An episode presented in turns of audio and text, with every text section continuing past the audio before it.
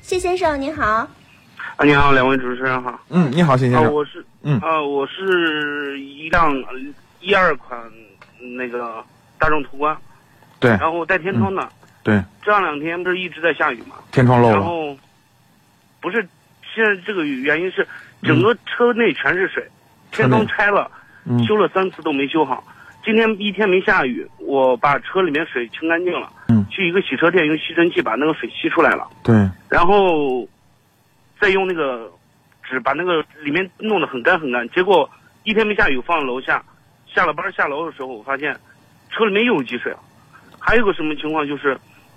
我从今天从修理厂开出来的时候，下有一个台阶儿，我听见车里面有水声，嗯而且非常清楚嗯。但是我地胶底下水已经清理完了，嗯我不知道，呃，不知道该怎么修了，已经去了很多地方了。去了四 S 店，四 S 店说我天窗有问题，但是天窗通完了以后，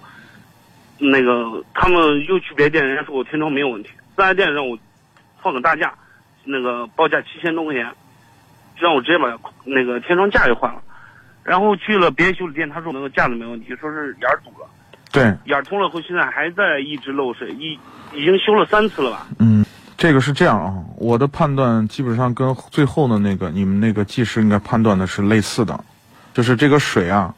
呃，还是在你的天窗从水是从天窗进去的，毫无疑问，还是从天窗进去的，但是由于这个导雨槽就是，呃，跟其他的地方有连通，啊，或者是嗯还是有部分在堵，就堵着它，这个水还是没有排完，哦，那还有个情况是这样的，嗯就是，嗯，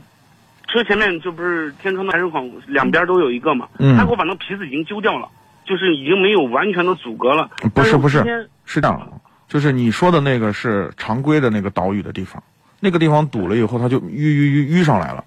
淤上来水呢，这个东西是哪儿哪儿哪儿低就往哪儿流，对吧？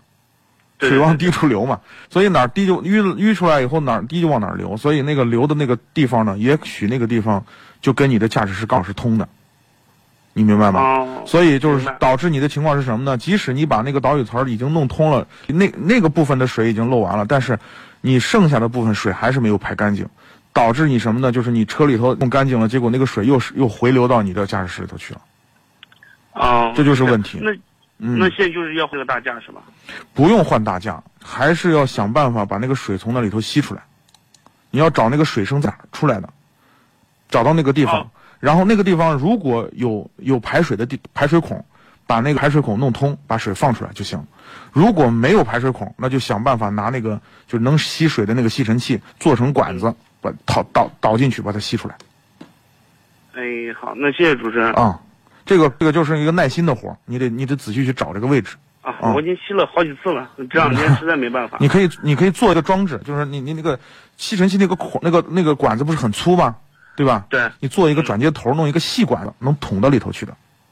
对，啊，啊，那行，好吧？谢谢您。哎，好嘞，不好客气的，，感谢谢先生的参与，再见。嗯，再见。